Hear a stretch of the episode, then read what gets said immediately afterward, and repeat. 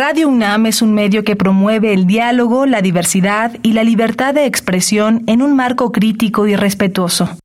Los comentarios expresados a lo largo de su programación reflejan la opinión de quien los emite, mas no de la radiodifusora.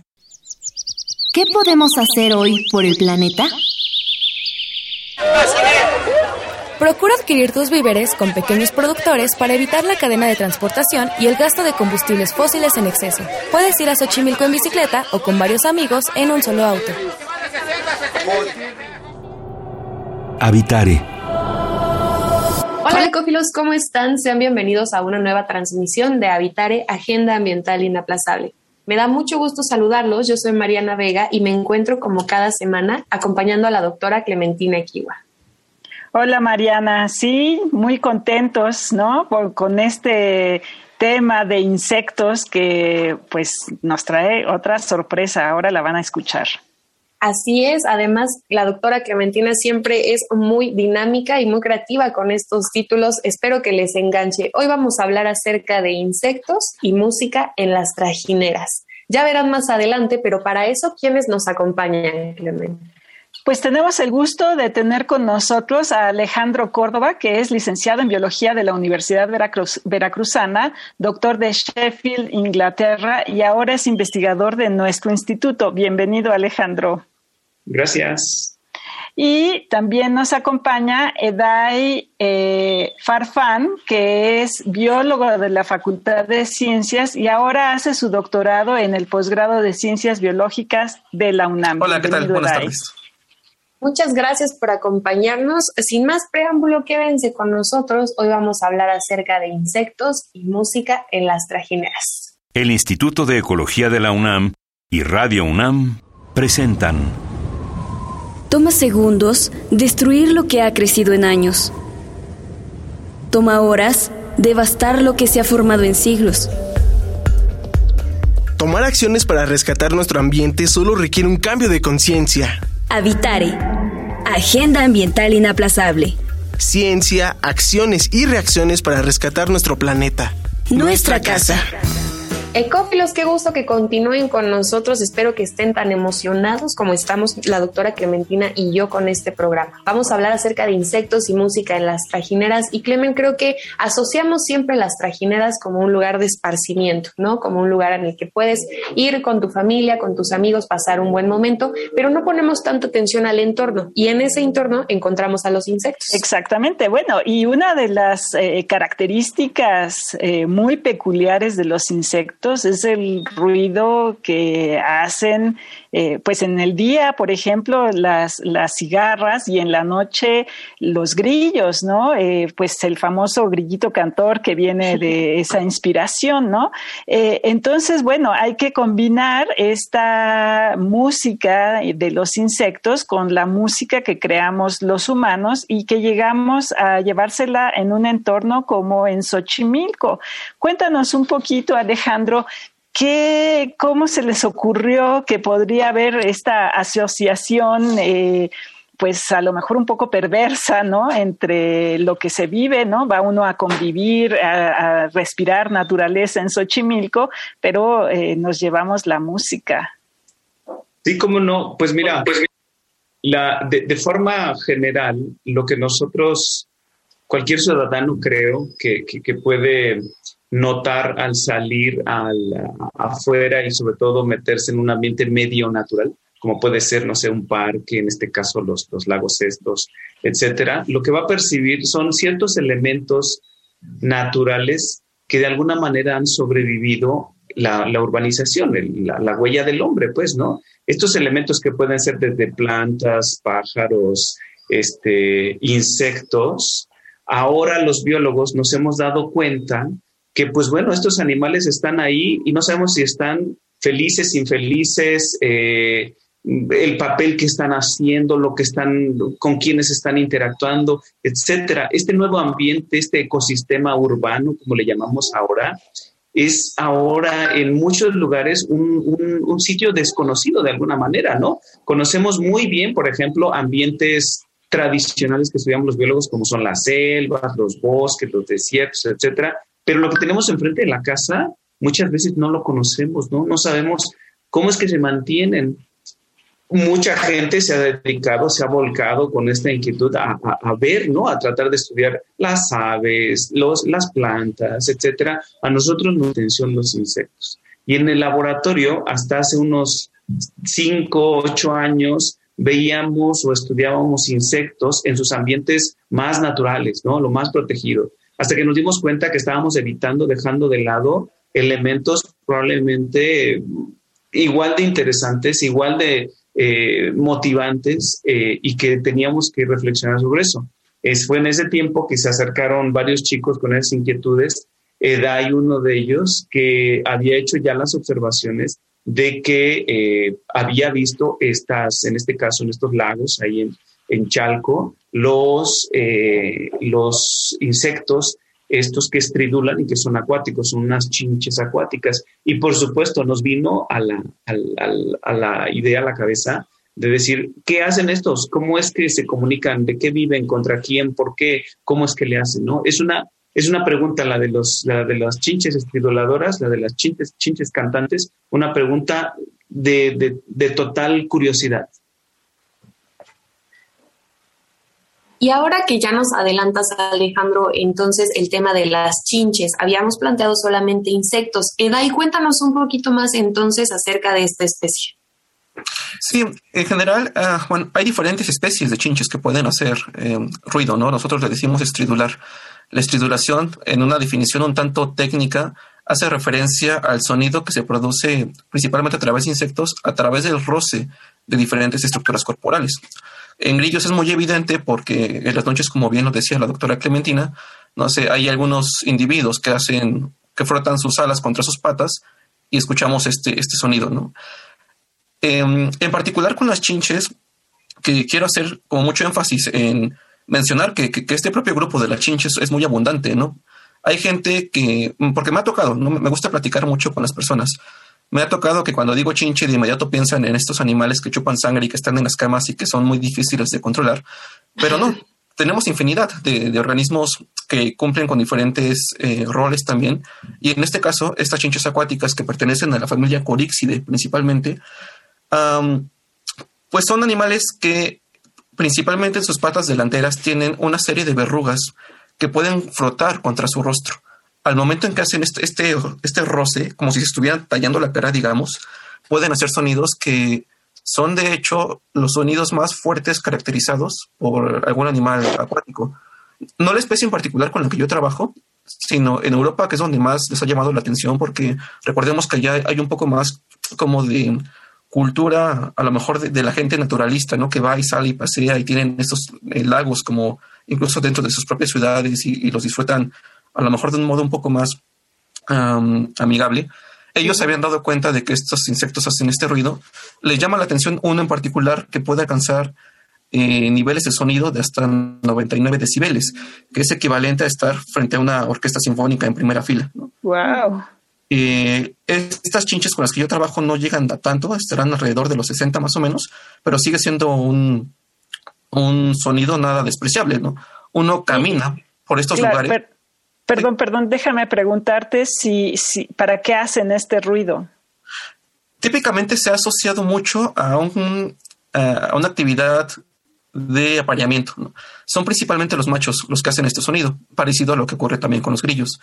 Entonces, aunque hay algunas evidencias que no son tan contundentes, eh, la mayoría sí sugiere que es una forma en la que los machos pueden identificarse entre ellos, identificar a las hembras, y las hembras pueden identificar a los machos.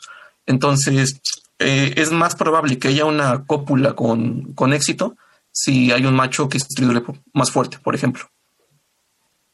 Claro, es muy interesante lo que nos estás mencionando, Eda, y sobre todo que en el punto de la contaminación auditiva ha sido muy poco eh, difundido en la sociedad. Siempre pensamos en contaminación como basura, ¿no? Como desechos, pero nunca en el ruido y cómo afecta a las especies y a nosotros como humanos.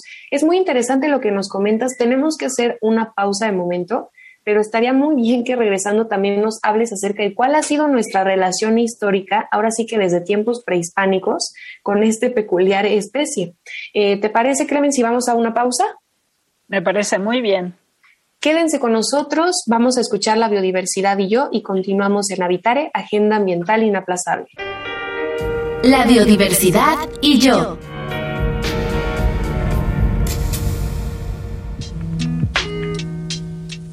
En las noches calurosas de primavera y verano es común escuchar los ruidos que hacen los insectos. Se escuchan los cri, cri característicos que hacen los grillos, saltamontes y cigarras. Los insectos machos son los que cantan durante el periodo de reproducción para atraer a las hembras. Sin embargo, ninguno de estos insectos hace ruido con la boca. Por ejemplo, el cuerpo de las cigarras posee una estructura en los costados de su primer porción abdominal que se llama aparato estridulatorio.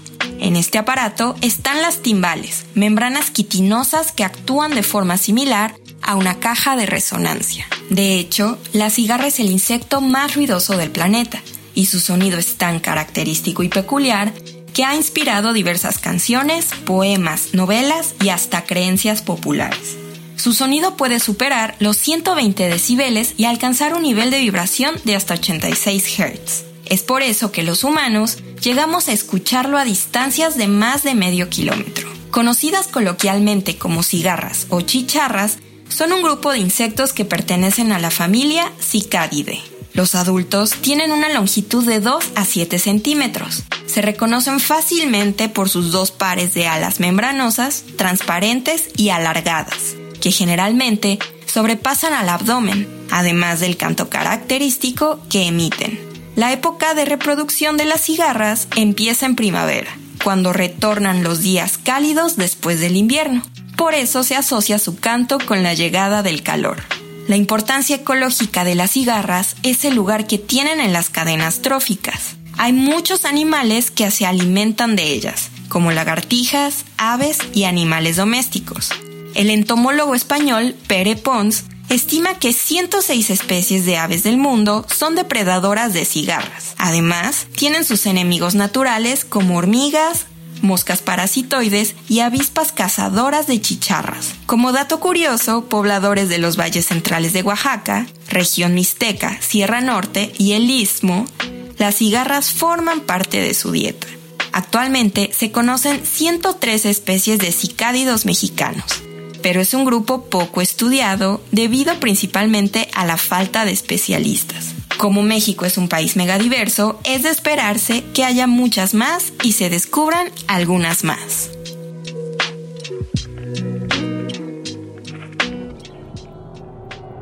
Habitare Ecófilos, qué gusto que continúen con nosotros en esta emisión de Habitare. Estamos hablando acerca de esta peculiar relación que va mucho más allá del nombre, insectos y música en las trajineras y de una peculiar especie que está presente y que desencadena hablar de temas como contaminación auditiva. Hasta el momento nuestro invitado Edai Farfa nos ha hablado de unas cuestiones maravillosas, pero Clemente, si se quieren acercar a nosotros y comentarnos, ¿en dónde lo pueden hacer? Que nos busquen en Facebook en arroba Instituto de Ecología UNAM, todo junto, en Twitter arroba y Ecología UNAM y en Instagram Instituto-Ecología UNAM. Y voy a aprovechar para decir también que el laboratorio del doctor Alejandro Córdoba tiene su propia página que se llama Insectos Mexicanos en Peligro de Extinción, que está en Facebook.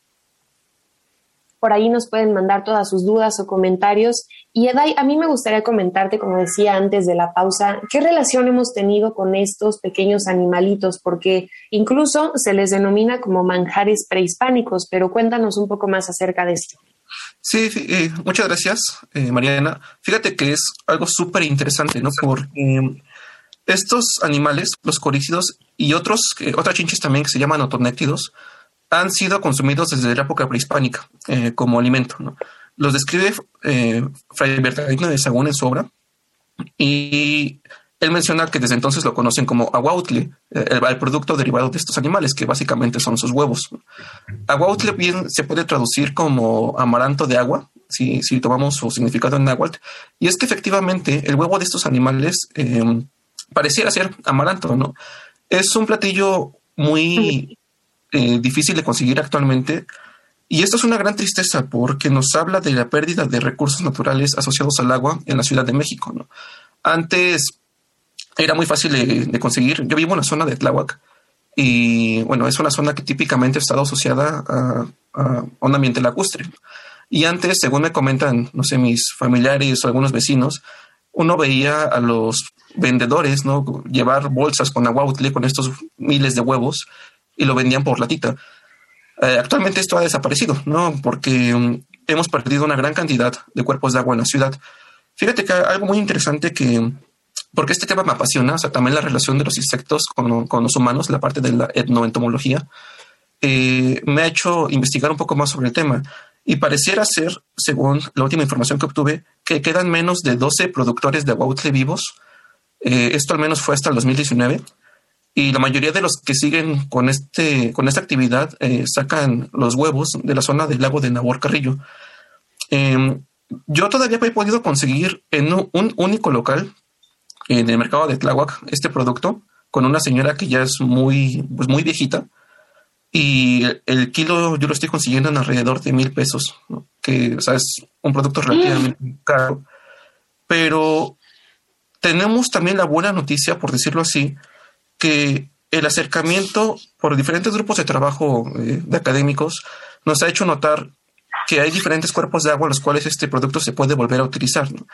Más bien lo, que llegó a pasar es que la gente perdió el conocimiento de cómo interactuar con esos cuerpos de agua y al menos en la zona de Chalco, que es en la que yo trabajé eh, originalmente, em, lo que pasó aquí es que el lago de Chalco, que podemos ver actualmente, es, un lago que resurgió hace relativamente poco, hace 30 años, y que de hecho se está tragando las chinampas de la zona.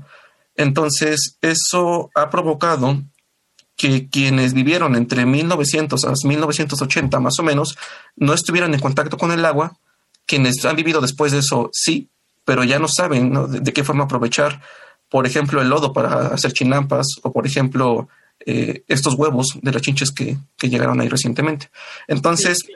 Ha sido una relación histórica, ha sido una relación eh, que ha ido cambiando en cuanto a importancia. Antes era mucho más relevante, ahora ya no tanto, pero vamos, sí son insectos que han estado junto con nosotros pues una gran cantidad de tiempo.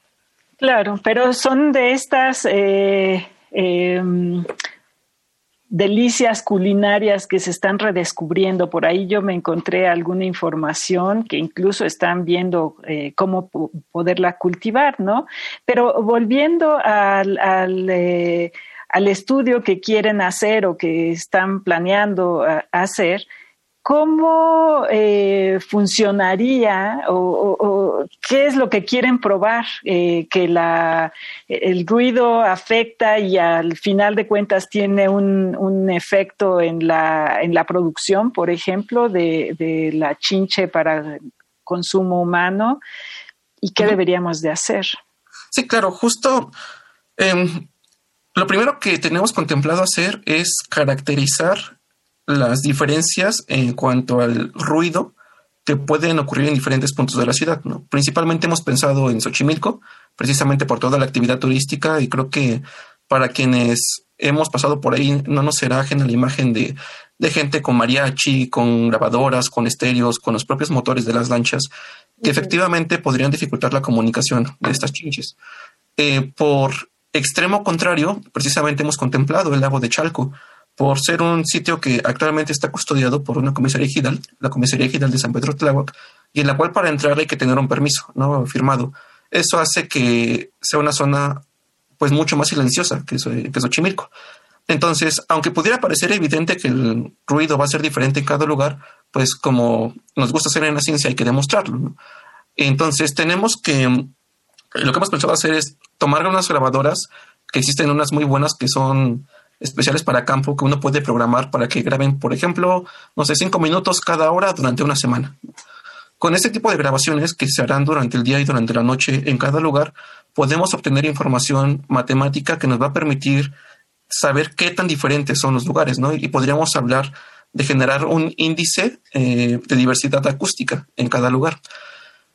Algo que queremos hacer posteriormente es, bueno, con estas mismas grabaciones, averiguar si el sonido que las chinches producen en cada lugar es diferente. Sabemos, por ejemplo, de algunos grillos que también estriduran a unas frecuencias similares a la de los motores, que los grillos que viven en lugares cercanos a carreteras, por ejemplo, han tenido que modificar el sonido que hacen, han tenido que hacerlo más agudo para poderse hacer notar eh, a, pesar de los motores. Si algo parecido ocurriera con estas chinches, identificaríamos en las grabaciones precisamente alguna diferencia, por ejemplo, en, en, frecuencia, ¿no? A lo mejor también sería más agudo, o pudiera ser que sea un sonido más fuerte únicamente con la misma frecuencia, o pudiera ser que sea un sonido que dure más tiempo, ¿no? Como para hacerse notar cuando los motores se callen. Hay diferentes atributos del sonido, es lo que quiero decir con esto, que podemos evaluar.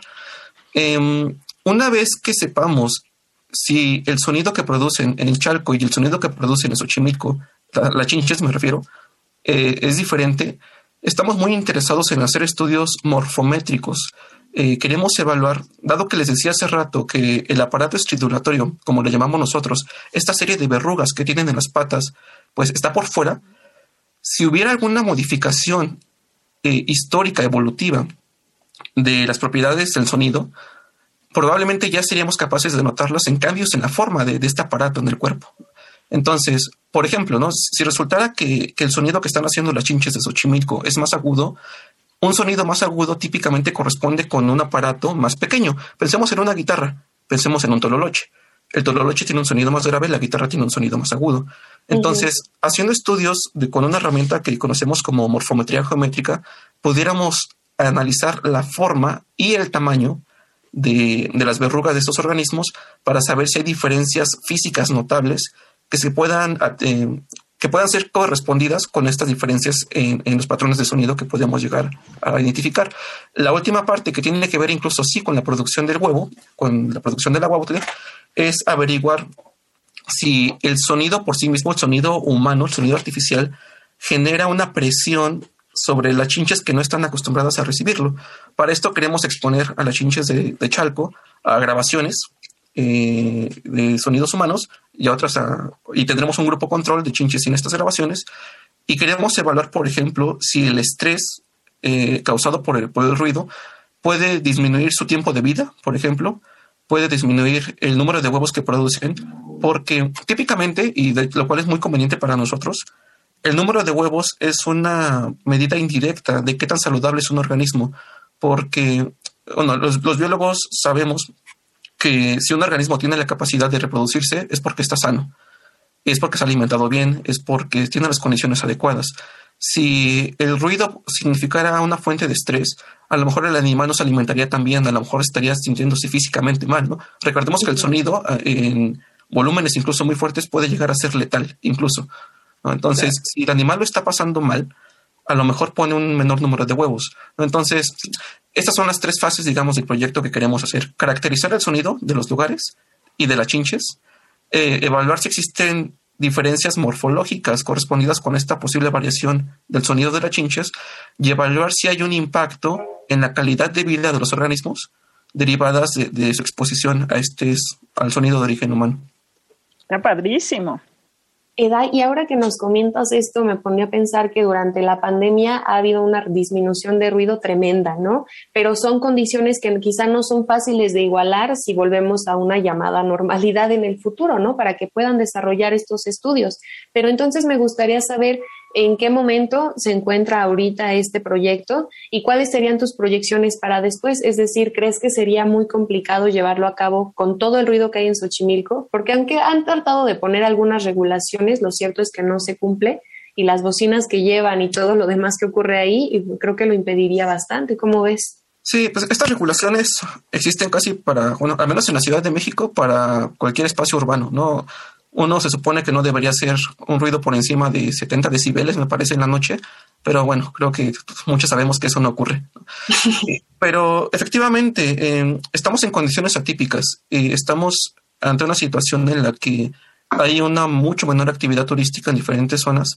Entonces, eso también ha complicado que el proyecto eh, empiece su marcha por la misma, o sea, por la mera cuestión de los permisos que hay que conseguir. ¿no?